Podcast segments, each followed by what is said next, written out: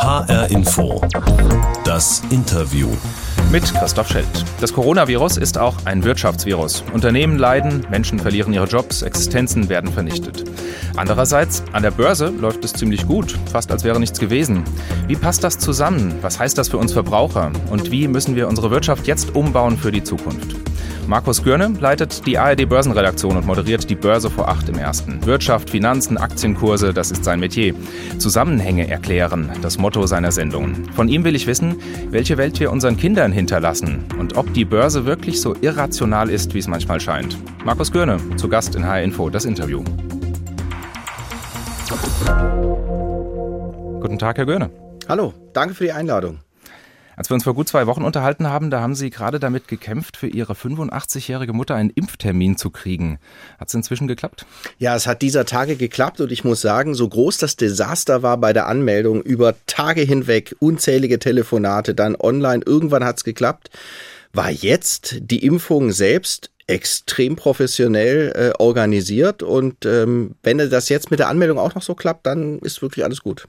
Trotzdem ist ja im Vorfeld einiges ähm, zäh gelaufen, nicht nur bei Ihnen persönlich, sondern auch äh, insgesamt im Land. Was läuft da Ihrer Meinung nach schief, jetzt wo Sie diese Erfahrung persönlich auch selbst machen konnten?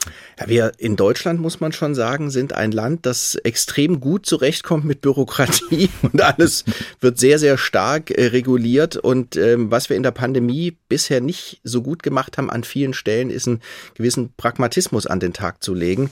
Äh, das ist anderen besser gelungen und dann haben wir natürlich dann auch so Probleme gehabt wie Corona-Warn-App. Ganz wichtige Sache. Sagen dann ganz viele Expertinnen und Experten, bringt aber nicht viel. Der Datenschutz hindert uns daran, die wichtigen Daten zu bekommen. Also da glaube ich, ähm, muss man sich schon nochmal Gedanken drüber machen, welche Rechtsgüter dann höher stehen als andere da ist, glaube ich, noch ein bisschen Luft nach oben. Sie schreiben in Ihrem Buch Der Wirtschaftsvirus, das Sie gemeinsam mit Bettina Seidel geschrieben haben, in der Krise brauchen wir einen starken Staat. Also müssen wir auch beim Thema Impfen zum Beispiel sozusagen mehr Staat wagen? Ja, also ich bin ein, ein ganz großer Fan Schwedens. Ich habe als Kontrastprogramm zu ein paar nicht so schönen Auslandsplätzen, wo ich aber viele Jahre war, die interessant waren, aber ähm, Skandinavien kennen und lieben gelernt. Und äh, da kann man sich schon auch viel abgucken. Über den Tellerrand zu gucken, ist äh, grundsätzlich eine gute Sache. Und die Skandinavier sind an vielen Stellen bei so zentralen Dingen besser. Und da zeigt sich auch schlicht äh, die Schwäche des Föderalismus. Das erleben wir jetzt ja dieser Tage auch, obwohl ich gleich einschränkend sagen muss, bin ein sehr großer Fan des Föderalismus. Aber an so großen Krisen, Pandemien kann man sehen, da hakt's dann, wenn jeder macht, was er will. Also an ein paar Stellen äh, zu sagen, das organisieren wir zentral. Das hat sich eigentlich an vielen Stellen in dieser Corona-Krise gezeigt und ich glaube, das werden wahrscheinlich auch viele äh, Hörerinnen und äh, Hörer, Nutzerinnen und Nutzer unterschreiben, ob das Bildung ist, ob das jetzt die Verteilung der Impfstoffe ist, zu sagen, wir machen das zentral und alle, für alle gelten dieselben Regeln das ist nicht ganz verkehrt. Beim Thema Impfen gehen ja einige sogar noch weiter, die sagen, da müssen wir jetzt auch mal drüber nachdenken, dass wir so Sachen wie Lizenzen und Patente ein bisschen zurückstellen und die Unternehmen vielleicht sogar auch zwingen zu produzieren oder andere produzieren zu lassen. Da sagen die Marktliberalen natürlich, um Gottes Willen, wie steht der Börsen- und Wirtschaftsexperte dazu? Also äh, das ist ein ganz interessantes und wichtiges Thema, denn natürlich sind äh, da ganz unterschiedliche und auch berechtigte Standpunkte dabei. Aber ich finde, es ist wie bei jeder großen Krise. Das haben wir übrigens in der Finanzkrise auch gesehen. Man darf einen Fehler in Krisen nie machen abwarten. Wenn eine Krise ist, also wie ein großes Feuer, dann muss man löschen mit allem, was man hat. Und da, glaube ich, müssen dann äh, Partikularinteressen dann auch zurückstehen. Ähm, es ist ja so, dass die Unternehmen, um die es geht, die Impfstoff liefern, herausragend gute Arbeit gemacht haben. Wer hätte gedacht, dass man in so kurzer Zeit Impfstoffe hat? Da ist sehr viel Kapital reingeflossen. Natürlich haben die einen Anspruch, damit auch Geld zu verdienen, aber da sind auch Gemeinschaftsgelder reingeflossen. Der Bund hat äh, sich beteiligt. Und da ist eben auch da wieder die Frage, welches Rechtsgut ist eigentlich höher zu bewerten? Es geht ja nicht darum, die Firmen zu enteignen, sondern jetzt erstmal vor allen Dingen eins schnell hinzukriegen, möglichst viele Leute zu impfen. Und ich finde, dann kann man und muss man allerdings auch im Nachhinein dann auch äh, die Partikularinteressen die berechtigt da sind, dann auch berücksichtigen. Sie haben gerade angesprochen, der Staat hat sich auch beteiligt. Das konkrete Beispiel heißt CureVac, kommt aus Tübingen, wo Sie auch studiert haben. Da ist ja aber ganz interessant, gerade dieses Unternehmen hat es ja jetzt im Rennen um den Impfstoff nicht geschafft, zumindest nicht als erste über die Ziellinie, da waren dann andere vorne. Also ist das vielleicht doch keine so gute Idee mit dem Staatsgeld in Unternehmen? Na, es ist am Ende natürlich doch eine Risikoabwägung. Man kann ja auch sehen, die, der Aufschrei war groß. Warum rettet der Staat mit Wahnsinnsmilliarden ein Flugunternehmen wie die Lufthansa? Aber die Lufthansa ist natürlich für die Mobilität einer exportorientierten Wirtschaft und Gesellschaft nicht ganz unwichtig. Also es ist immer auch die Frage, nach welchen Kriterien geht man vor. Und diesen Falle von CureVac, das finde ich auch ganz spannend kann man sehen, eine kleine Firma mit dem großen Potenzial, die auf einem sehr schwierigen Feld unter großem Druck Dinge versucht zu produzieren und herzustellen, hat weder die Aufmerksamkeit, auch nicht medial in der Öffentlichkeit, aber vor allen Dingen auch nicht das Risikokapital. Also man muss das unterstützen. Da ist Staatsgeld eine Möglichkeit. Dann gibt es Partner. CureVac hat sich deutsche äh, Partner rausgesucht, unter anderem Bayer. Äh, BioNTech in Mainz hat sich für Pfizer entschieden, ein amerikanisches Unternehmen mit den Folgen, die wir jetzt an vielen Stellen sehen. Denn natürlich sagt der größere Partner offensichtlich Pfizer an, wie es läuft. Und BioNTech hat da weniger gute Karten. Also da kann man schon sehen, wir müssen uns schon in der Folge dieser Krise auch überlegen, müssen wir an ein paar Dingen etwas anders machen? Kann man alles dem Markt überlassen oder nicht? Und auch da möchte ich das Beispiel Schweden nochmal anführen. Es gibt zentrale Bereiche des Lebens, da sagt der Staat, die können wir dem Markt nicht überlassen, die müssen wir regeln. Kann man gut finden, muss man nicht gut finden, aber es lohnt sich mal drüber nachzudenken. Aber ich kann mir vorstellen, so im Umfeld der Börsianer in dieser Bubble, da kommt sowas nicht besonders gut an. Sie schreiben in ihrer Danksagung vom Buch selbst, dass Bettina Seidel und Sie sich gegenseitig bezeichnet haben als Luxus-Bolschewik und Kaschmir-Sozi. Ja, das äh, kam, das muss man ein bisschen einordnen, das kam tatsächlich ein bisschen woanders her, weil wir uns ja an ganz vielen Stellen äh, auch miteinander gut gefetzt haben und, und überlegt haben. Man ringt ja dann auch um eine eine Linie in so einem Buch. Und äh, es gab da eine, eine große, breite Auswahl von, von äh, Kosenamen, die wir uns dann an den Kopf geworfen haben. Also wirklich äh, lieblich sozusagen. Ähm, aber Luxus-Bolschewik und Kaschmir-Sozi, das hat einen anderen Ursprung. Als ich in Bagdad war als Korrespondent, gab es einen Bundeskanzler, der hieß Gerhard Schröder. Und das waren die Attribute, die die Menschen dort ihm immer zugeschrieben haben. Und ich muss sagen, ähm, das äh, stand für so eine Art von Politik, wie sich Leute außerhalb von Deutschland ganz oft die soziale Marktwirtschaft vorstellen. Und die, finde ich, hat sich in dieser Krise als ausgesprochen widerstandsfähig erwiesen.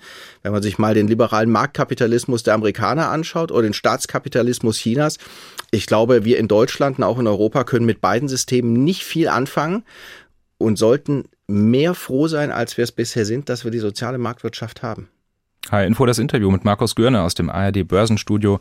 Im ersten ist er unter anderem zu sehen bei Börse vor acht oder in den Tagesthemen. Für mich als ähm, Börsenlaien ist Börse oft ein sehr irrationales Geschäft, habe ich zumindest den Eindruck. Wir sehen das aktuell auch in dieser und der vergangenen Woche beim Thema GameStop, eine Supermarktkette für Computerspiele aus den USA, die Umsätze seit Jahren rückläufig und deshalb haben Hedgefonds, also große Investmentfonds, darauf gewettet, dass die Aktie von GameStop fällt. Soweit erstmal rational. Doch dann entstand ein Hype unter den vor allem jungen Kleinanlegern. Die haben sich im Internet verabredet. Es gab einen Run auf die Aktie, die schoss dann innerhalb weniger Wochen um zwischenzeitlich sagenhafte 1700 Prozent hoch.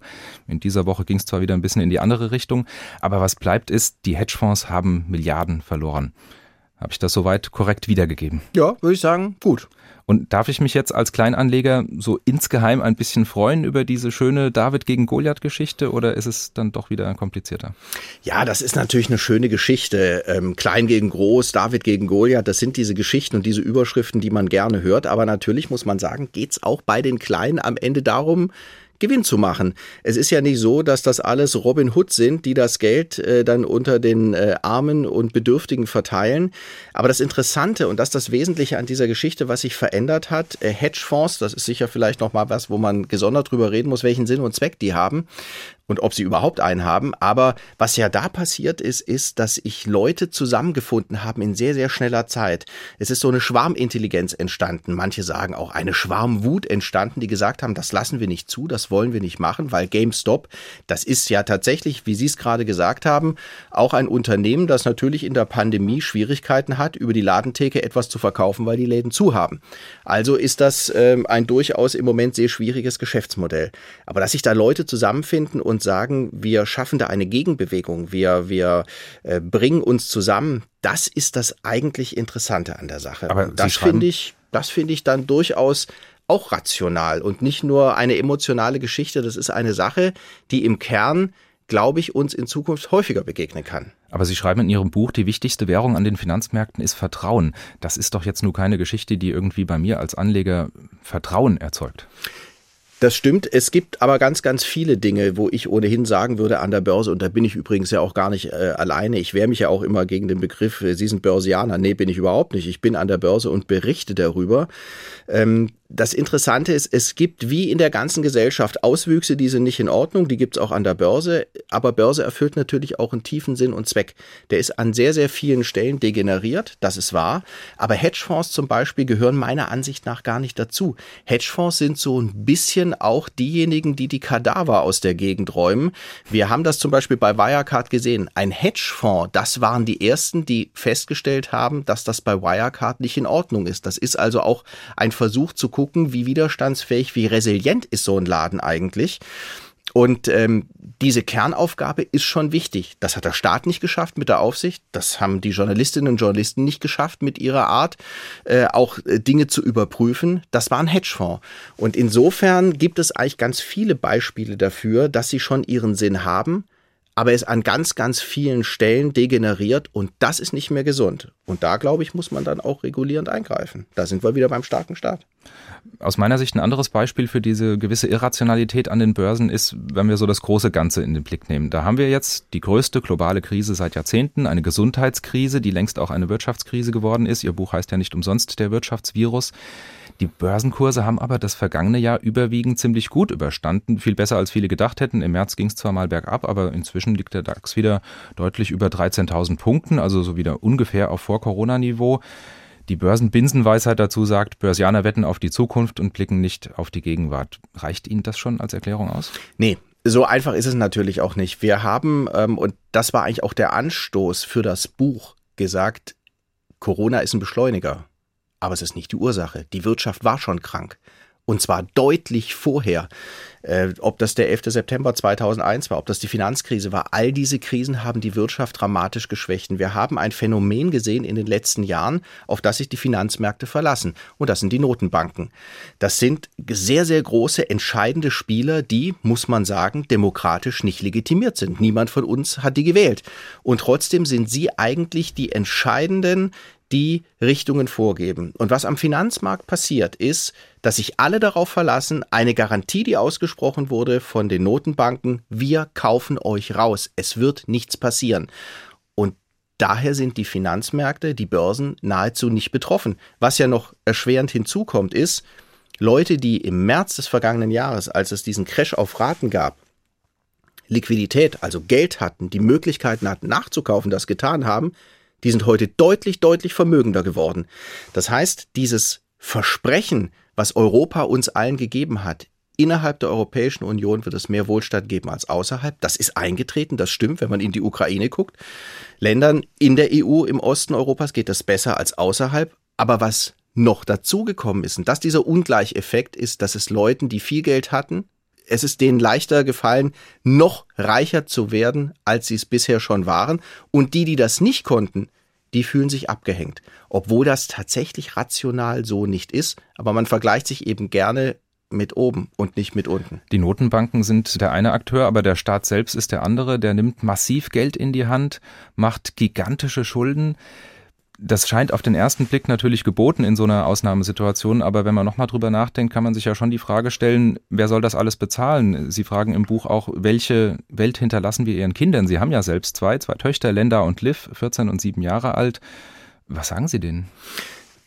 Das ist wirklich entscheidend. Wir müssen uns Gedanken darüber machen, was da jetzt passiert, in vielfältiger Art und Weise. Schulden zu machen ist per se kein Problem das klingt jetzt aus meinem Mund und für mich selbst auch ein bisschen seltsam. Ich habe meinen Vater verloren, da war ich zehn Jahre alt. Ich habe drei ältere Geschwister. Meine Mutter hat sehr hart arbeiten müssen, um uns durchzubringen.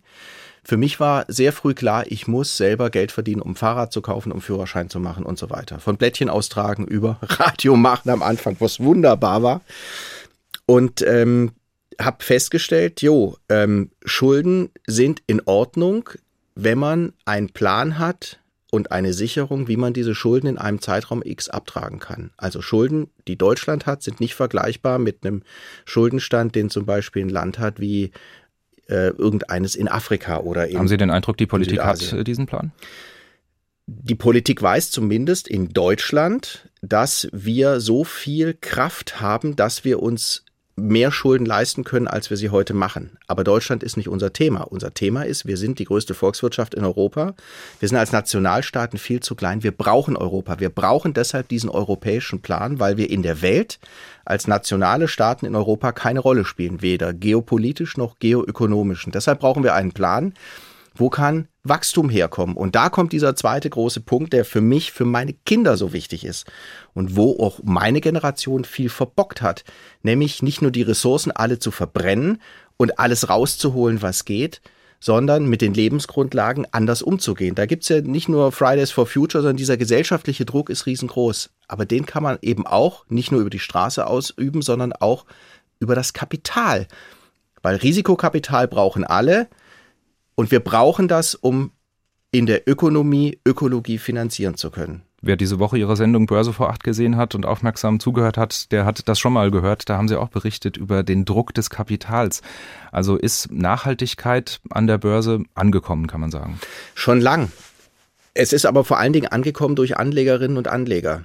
Nicht umsonst haben viele Wertpapierhäuser, haben Anbieter von Fonds Regeln aufgestellt, wie nachhaltiges Wirtschaften nachvollziehbar als Kriterium aufgestellt wird. Es gibt ökologische Aspekte, es gibt soziale Aspekte, es gibt äh, Aspekte guter Unternehmensführung, die heißen ESG-Kriterien und nach denen werden Unternehmen bewertet. Und wer das nicht erreicht, da sind zum Beispiel deutsche Autohersteller dramatisch unter Druck, denen wird Kapital entzogen. Da sagen große Fondsanbieter, wir können euch kein Kapital mehr zur Verfügung stellen, wenn ihr nicht nachvollziehbar erkennbar einen Weg einschlagt, wie ihr in einem Zeitpunkt X zum Beispiel den CO2-Ausstoß reduzieren wollt. Auf der anderen Seite gibt's aber auch Unternehmen, und deshalb ist das eben nicht wie ein Lichtschalter, wie sich manche auch äh, erhoffen auf der Straße, wo man sagen kann, äh, alles, was jetzt nicht grün ist, schalten wir ab. Ich möchte mal ein Beispiel geben. Es gibt in der Nordsee ja große Windparks, wo wir mit erneuerbaren Energien Strom produzieren.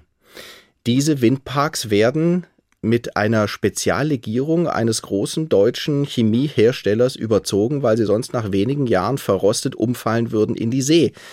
Das ist nicht ökologisch, aber es ist ein wesentlicher Baustein, damit wir erneuerbare Energien herstellen können, produzieren können. Also wie geht man damit um?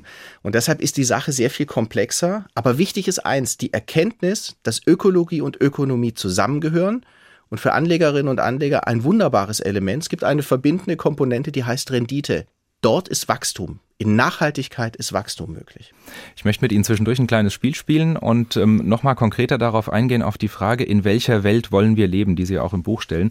Das ist jetzt eine relativ komplexe Frage und da kann man natürlich viel drüber reden.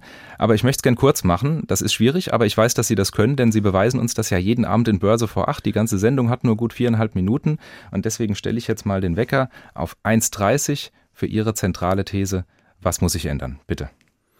Wir müssen die Lebensgrundlagen definitiv mehr schützen und indem wir den äh, Umbau der Wirtschaft vorantreiben, hin zu einer grünen Wirtschaft, nicht im politischen Sinne, sondern dort, wo Innovationskraft vorhanden ist, mehr einbringen, um festzustellen, wo können wir Mobilität, wo können wir Industrie, wo können wir Technologie so einsetzen, dass es in unsere Lebenswirklichkeit passt, aber dass wir weniger Ressourcen verbrauchen und dass wir vor allen Dingen eins schaffen, Klimafreundlichkeit überspringen und Klimaneutralität als Ziel erreichen.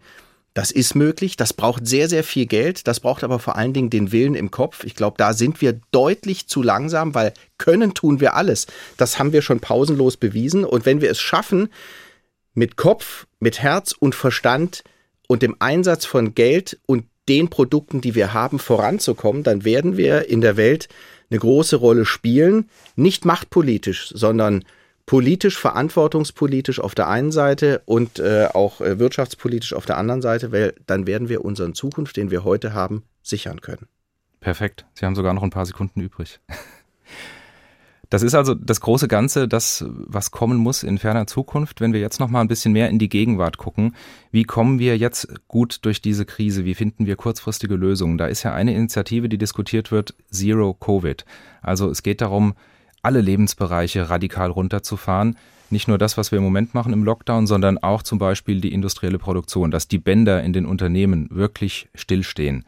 Ist das aus Ihrer Sicht realistisch? Sie meinen jetzt kurzfristig, um die Zahlen nach unten zu bekommen. Ja. Ich kann das ganz, ganz schwer einschätzen. Wenn ich, das ist ja der Vorteil äh, des Journalisten, ich kann jeden Tag wie Sie pausenlos äh, Leuten hunderte von Fragen stellen und verschiedene Perspektiven mir anhören und äh, versuchen, das so ähm, einzuordnen, einzuschätzen und am Abend zu übersetzen, dass die Leute eine Idee haben und dann selber darüber diskutieren und einen Weg finden. Ich habe von Ökonominnen und Ökonomen tatsächlich wenig gehört, dass das sinnvoll wäre, das zu machen. Ähm, es gibt allerdings auch ein paar, die sagen, jetzt alles runterfahren ist günstiger für die Wirtschaft und für unsere Gesellschaft, um dann von einem Level aus der sehr weit unten ist, wieder reagieren zu können und öffnen zu können. Bislang haben wir ja die Situation, dass die Industrie weiter produziert und verkauft. Unser Hauptproblem ist der Sektor Handel, sind Familienunternehmen, sind mittelständische Unternehmen und sind vor allen Dingen äh, Selbstständige. Also kennen wir alle in unserem, in unserem Bekannten- und Freundeskreis. Und das ist die große Dramatik, dass ja hier auch in die Sozialkassen riesige Löcher gerissen werden und auch da entstehen Kosten, die wir irgendwann wieder werden refinanzieren müssen.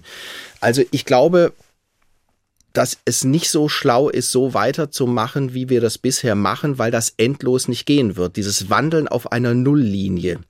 Das wird, glaube ich, so nicht funktionieren. Insofern muss etwas passieren. Ob das der totale Shutdown ist, vermag ich nicht einzuschätzen. Ich glaube, es wäre äh, schlauer, noch mal weiter über den Tellerrand zu gucken und das äh, sich anzuschauen, was auch in vielen Ländern in Asien passiert, nämlich eine viel klarere Rückverfolgung. Da sind wir wieder bei dem äh, Stichwort Corona-App.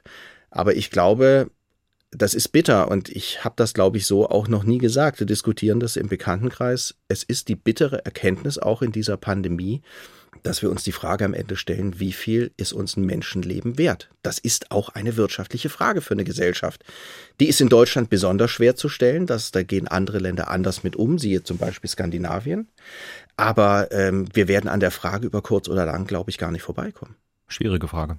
Extrem schwierige Frage. HR Info das Interview mit Markus Görne, dem Chef des ARD Börsenstudios. Wir sind die Sendung mit der Box. Die ist jetzt auch hier im Studio, die HR Info Interview Box. Das ist äh, diesmal die große Ausführung. Eine große weiße Kiste steht draußen HR Info drauf. Und da kommt immer eine kleine Überraschung für den Gast rein. Und zum ersten Mal seit fast einem Jahr muss ich jetzt nicht dazu sagen, dass ich Ihnen beschreibe, was Sie darin finden, weil wir über Leitung sprechen, sondern ich habe mal wieder einen Gast im Studio, weil wir hier die entsprechenden Abstand halten können. Und äh, deswegen dürfen Sie jetzt diese Box mal öffnen und selbst beschreiben, was Sie da drin finden. Ja, einen Buddha finde ich da drin, einen riesengroßen. Das ist äh, sozusagen eine Box der Orte und Regionen, die was mit Ihnen zu tun haben. Warum habe ich den Buddha da reingetan? Was meinen Sie? Ja, das frage ich mich auch, weil in Indien hätte es eigentlich der Garnisch sein müssen, der Elefantengott. Aber ich bin, ich bin da ja gar nicht gram, denn auch Nepal gehörte zum, äh, zum, zum Berichtsgebiet und das wunderbare kleine Königreich Bhutan. Und da ist der Buddhismus sogar Staatsreligion. Also ich kann mit Buddha natürlich auch was anfangen, aber ferne Länder, andere Religionen, das, ähm, das hat mir den Horizont wirklich wahnsinnig geöffnet und ähm, ich habe auch immer gesagt, egal was mich in meinem Berufsleben noch erwartet, diese Eindrücke, dieses Privileg im Ausland gewesen zu sein, andere Kulturen und auch andere Ansichten mal gehört zu haben und damit auch umzugehen, sagen, hm, was machen die eigentlich besser als wir? Sowas soll es ja auch geben. Das ist ein riesiges Privileg und das kann mir keiner mehr nehmen. Sie toll. waren Korrespondent im ARD-Studio Südasien mit Sitz in Neu-Delhi. Sieht man denn diese Corona-Krise jetzt hier bei uns mit anderen Augen, wenn man mal eine Zeit lang im Schwellenland gelebt hat? Ja, und auch viele andere Themen. Also ich muss sagen, ich bin, ähm, also jetzt geht's schon wieder, aber als ich 2012 äh, äh, zurückgekommen bin, da war ich mitunter, glaube ich, schwerlich zu ertragen im Bekanntenkreis, als ich gesagt habe, ich glaube, das hier sind Probleme, worüber ihr redet. Ihr wart noch nie in Ländern, die nicht funktionieren und äh, wirkliche Probleme haben. Also das ist hier das Schlaraffenland. Wir leben in einem Eldorado, wie man sich es nicht vorstellen kann. Natürlich geht immer irgendwo alles besser. Aber es ist jedenfalls so, dass wir in einer Gesellschaft leben, wo wir das auch selbst bestimmen können und wo wir auch selber äh, Dinge verändern können. Und dieses Privileg haben nicht so viele, also jedenfalls nicht in den Ländern, in denen ich da war. Und ich muss auch sagen, Corona, ich möchte, wenn es schon diesen Mist geben muss, in keinem anderen Land, auch in meinem geliebten Schweden, nicht lieber sein als hier in Deutschland. Zu Ihrem Berichtsgebiet hat auch Afghanistan gehört. Sie waren sogar im Irak als Berichterstatter. Kriege, Krisen, Konflikte, das hat Sie also beruflich immer wieder mal beschäftigt. Geld, Aktien, Börsenkurse auch, auch früher beim Süddeutschen Rundfunk schon. Haben Sie da irgendeinen Zusammenhang entdeckt? Ja, da kommt natürlich noch ein Zusammenhang hinzu. Ähm, ich bin Schwabe. Also wer als Schwabe auf die Welt kommt, hat, hat diesen Gendefekt mit dem Geld schon im Blut. Also es lag irgendwie nahe, das zu machen. Dann habe ich äh, Stuttgart-Möhringen geboren. Genau, habe ich ähm, äh, habe ich in, in Tübingen Jura studiert mit den Schwerpunkten Kapitalanlagebetrug und Wirtschaftsstrafrecht. Da bot sich Börsenberichterstattung mhm. irgendwann einfach an. Aber ähm, der Ruf ins Ausland war für mich tatsächlich nicht ganz so vorgegeben, weil ähm, ich war sehr gerne zu Hause und dann war es eine große äh, tatsächlich Liebesgeschichte, die mich ins Ausland gebracht hat, weil meine heutige Frau, mit der war ich früher zusammen, wir haben uns sehr früh kennengelernt und ähm, dann ging das auseinander und ich habe gesagt, ich muss irgendwie eine Möglichkeit finden, dass sie mich nicht vergisst. Und das war der entscheidende Kick zu sagen, ich muss ins Fernsehen, ich muss ins nationale Programm und ich muss irgendwo hin, wo sie mich auch wirklich ständig sehen kann, damit sie mich nicht vergisst. Und nach zehn Jahren sind wir wieder zusammen. Hat funktioniert. Tolle Geschichte. Wir reden in diesen Tagen ja viel über Resilienz. Sie haben es auch schon angesprochen, das Stichwort. Also darüber, wie wir alle, vor allem im Kopf, irgendwie gut durch diese Krise kommen. Und ähm, jeden von uns belastet ja da irgendwas anderes. Beim einen ist es die Kurzarbeit, beim anderen Homeschooling, beim anderen vielleicht eine Corona-Erkrankung im Familienkreis, vielleicht sogar bis hin zum Tod. Sie waren in Afghanistan, Sie waren auch im Irak als Krisenreporter. Helfen Ihnen ganz persönlich solche Erfahrungen auch, um jetzt resilient durch diese außergewöhnlichen Zeiten zu kommen? Ja, also diese ganzen Erlebnisse dort, ich habe es ja gerade angedeutet, sind für mich so ein Kopföffner gewesen zu sehen, was es für ein Glück ist, in Europa zu leben, in Deutschland geboren zu sein. Ich meine, ich komme aus Baden-Württemberg, lebe jetzt in Hessen. Also es gibt einfach gar nichts, was es hier zu jammern gibt. Es gibt immer wieder mal individuelle Ungerechtigkeiten. Man wälzt sich so im eigenen Saft. Das gefällt mir nicht, jenes gefällt mir nicht. Aber im Großen und Ganzen, nein, es ist alles wunderbar. Für mich ist es eben wichtig und das ist mir deshalb ein Anliegen. Es ist nahezu auch eine Berufung, dass ich den Leuten deshalb mehr Finanzbildung mitgeben möchte am Abend, dass sie sich damit beschäftigen. Ich weiß, sie finden das Thema nicht attraktiv. Sie finden auch die Moderatoren wahrscheinlich nicht sexy, aber sie haben begriffen, es ist ein wichtiges Thema. Es hat was mit mir zu tun. Es tut was mit mir. Es, es ist jeden Tag um mich. Was kann ich eigentlich selber tun? Und die Leute könnten eigentlich viel mehr selber tun, wenn sie sich ein bisschen damit beschäftigen. Es braucht nicht viel. Und ich möchte, dass sie das machen, damit sie eben nicht fremdbestimmt werden oder glauben, sie werden fremdbestimmt. Und das ist für mich der totale Antrieb. Und das hat eben auch was mit diesem Ausland zu tun. Sag, da, die können das gar nicht, die dürfen das nicht. Da wird, wird Riegel vorgeschoben, Meinungsfreiheit, alles Mögliche. Und zu erkennen, wie großartig das ist, aber dass man selber auch ein bisschen abholen muss, dass es die Möglichkeiten gibt, das wünsche ich mir. Mehr. Jetzt dürfen Sie nochmal in die Box gucken da hat es wieder was mit diesen fernen Ländern zu tun. Sie haben das schon ganz oft angesprochen. Wie großartig, den möchte ich mit nach Hause nehmen. Ein Mini-Elcher. Ich habe ja zwei Elchköpfe an der Börse hängen, einen aus Stoff in meinem Büro und einen habe ich in die Regie gehängt. Das ist äh, mein, mein, ja, das ist mein Tier, der also Elch. es ist nicht der SWR3-Elch, auch wenn man das vielleicht denken könnte, weil sie aus dem Südwesten kommen. Äh, auf diese kleine Überraschung, auf die Idee haben mich nette Kollegen an der Börse gebracht. Äh, erklären Sie selbst nochmal, warum. Sie haben schon gesagt, Sie sind Skandinavien-Fan. Ja. Wie ja. genau? Ich finde Elche, dort wo wir sind mit der Familie, das ist eine kleine Binneninsel, da können die Viecher nicht abhauen. Es gibt die, also man kann sie, wir machen abends Also man muss dazu sagen, Sie haben ein Haus in Schweden. Ein kleines Häuschen in Schweden gekauft als Kontrastprogramm zu Bagdad 2003 und das über die Jahre mit meinem Bruder ähm, umgebaut. Das hat fließend kalt Wasser und Strom und das war's. Also sehr rudimentär. Ist toll. Es ist überhaupt kein Mobilfunknetz weit und breit zu finden. Also zum Erholen ist es wunderbar. Digital Detox, wunderbar. Ja, und das hat, äh, man fährt mit dem Fahrrad drei Minuten, da ist man an einem See, kann schwimmen, es ist wunderbar und es gibt eben dort viele Elche, weil es eine Binneninsel ist. Sie können da nicht abhauen. Und dann packen wir die Kinder abends ins Auto und fahren äh, die Feldwege entlang und dann trifft man immer Elche und ein, ein Tier in dieser Umgebung zu äh, sehen und nicht in einem Zoo, das ist, das ist äh, ein, ein ganz tolles Erlebnis und ich mag an Elchen, sind keine Fluchttiere Und ähm, so ein bisschen sind, also fürchte ich, bin ich Elchen ähnlich. Also ich meine jetzt nicht so hoffe ich vom Aussehen, sondern von der Art. Man sagt ja den Elchen nach, sie sind so eine Mischung aus Pferd und Schwein. Ja, so richtig hübsch sind sie nicht, aber sie sind wahnsinnig schnell und sehr grazil am Ende unterwegs, obwohl sie nicht behende aussehen, aber sie, sie sind es und sie werden dramatisch unterschätzt. Das ich hätte jetzt eher gedacht, so ein bisschen geruhsam und wollte gerade sagen, sie kommen mir jetzt nicht besonders geruhsam vor, eher dynamisch hätte ich gesagt. Ja, oh, ich kann furchtbar geruhsam sein. aber ähm, sie werden halt unterschätzt, sie sind aufmerksam, sie, sie haben ihre Umgebung im Blick, sie wägen ab. Ähm, und das ist alles, was mir an dieser Art dieser Tiere gefällt. Und ähm, ich merke, weil Sie auch gerade gesagt haben, ja, ich, ich habe manchmal sehr hohe Drehzahl, das hat natürlich auch mit dem Beruf zu tun, aber ich komme eben dort auch sehr, sehr zur Ruhe und versuche mir dann das, was ich mir dort äh, an Energie auflade und bei Elchen abgucke, dann hier im Alltag wieder ein bisschen beizubehalten, noch für ein paar Monate. Ich sehe gerade richtig das Glänzen in Ihren Augen, wenn Sie über Elche und über Schweden reden. Also das ist offenbar auch so ein Sehnsuchtsort für Sie. Hilft das jetzt auch in dieser Zeit, dass man, Stichwort Resilienz, dass Sie sagen können, irgendwann kann ich da auch wieder hin und ähm, das rettet mich so ein bisschen über die Monate? Ja, also das war, ich war tatsächlich im vergangenen Jahr nur vier Tage dort, nämlich in dem Moment, als Hessen die Quarantäneregeln aufgehoben hatte, bin ich ganz schnell hin und habe ähm, mit äh, Nachbarn gesprochen, war nur vier Tage dort. Das hat mir aber schon wahnsinnig geholfen und bin dann wieder zurückgekommen. Es, es, es fehlt mir schon, aber es hat mir auf der anderen Seite auch eine Sache gezeigt.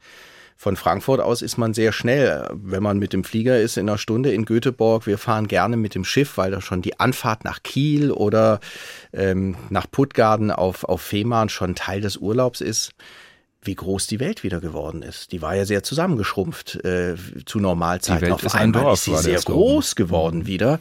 Und das ist schon auch äh, faszinierend zu sagen, ja, das sind von hier aus auch 1500 Kilometer da hoch in das kleine Nest, wo wir da sind. Ähm, und ich freue mich schon sehr. Wir haben die große Hoffnung, dass wir dieses Jahr wieder hin können. Mama ist geimpft, die nehmen wir ja mit. Jetzt schauen wir mal, wie es mit uns ist. Aber die größte Unsicherheit ist eben quasi die Überfahrt, weil in Schweden selbst dort, wo wir sind, ist ja das Schöne, tagelang. Der nächste Nachbar ist drei Kilometer entfernt. Also ist die Ansteckungsgefahr relativ kein Problem. Nein, kein Problem. Zum Schluss kommt der Ausblick. Also wann sind wir mit Corona soweit? Wann ist Deutschland soweit, dass Sie und wir alle wieder nach Schweden reisen dürfen? Also ich glaube, dass dieser Sommer noch nicht das bringt, was wir uns erhoffen. Ich ähm, denke, dass wir in diesem Jahr noch viele Höhen äh, und leider auch Tiefen ähm, zu bewerkstelligen haben. Ähm, ich habe die große Hoffnung, dass es dieses Jahr schon so viel besser wird, dass äh, Weihnachten wieder so werden kann, wie es früher war. Und ich bin ganz, ganz guter Dinge. Ich bin als Schütze geboren. Ich bin Optimist. Also spätestens im nächsten Jahr, glaube ich, kann vieles wieder so sein, wie es früher war. Ich berichtige mich, könnte früher, äh, könnte so sein, wie es früher war, weil ich glaube nicht, dass die Zukunft nochmal so eine Normalität bringt, wie wir sie uns zurückwünschen. Das wird anders werden sagt Markus Görne, der Leiter der ARD Börsenredaktion in Frankfurt. Vielen Dank für das Gespräch. Danke Ihnen. Das war der Podcast von HR Info, das Interview. Noch mehr tolle Podcasts gibt's auf hrinforadio.de und in der ARD Audiothek. Mein Name ist Christoph Schelt.